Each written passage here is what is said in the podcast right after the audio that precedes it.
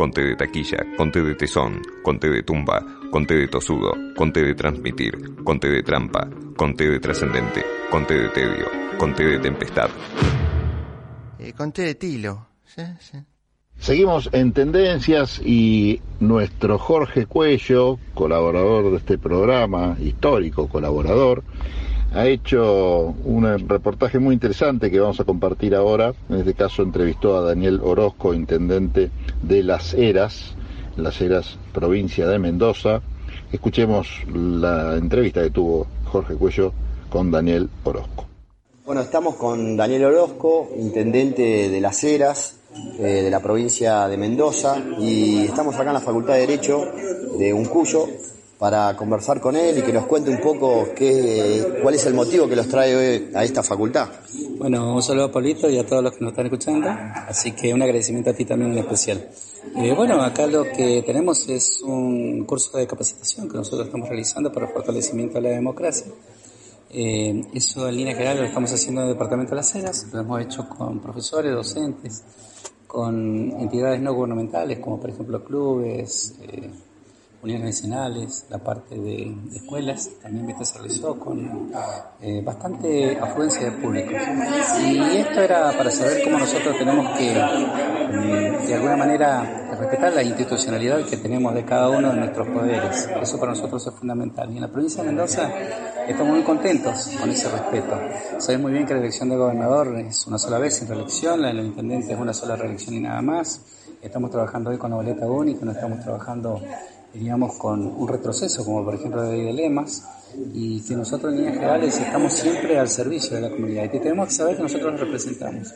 Una cosa es la legalidad y otra cosa es la legitimidad, entonces sabemos muy bien que tenemos que legitimar con, legitimizar con cada uno de nuestros actos eh, las acciones que nosotros estamos realizando. Así que bueno, muy contento por la participación ciudadana. Bueno, vamos a cambiar un poquito de tema.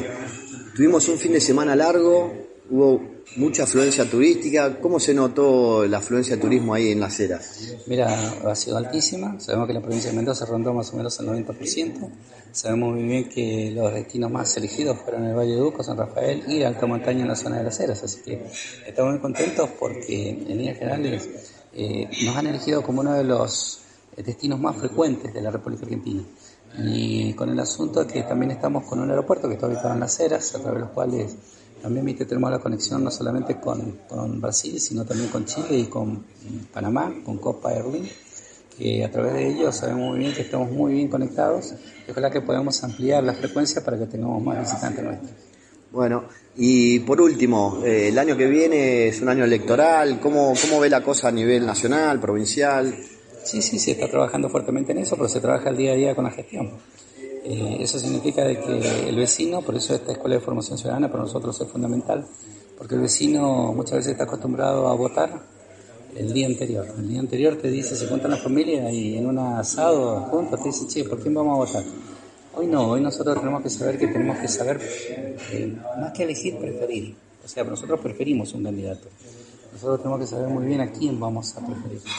Para eso tenemos que ver su conducta, sus acciones, tenemos que ver si en líneas generales ha sido acorde, digamos, con lo que ha prometido muchas veces, y eso es fundamental. Y lo estás viendo en América Latina, en América Latina estás viendo que hoy están trabajando mucho los opositores, porque evidentemente no le están, eh, diríamos, las acciones que está haciendo cada uno de los dirigentes no corresponden a las acciones que necesita la gente.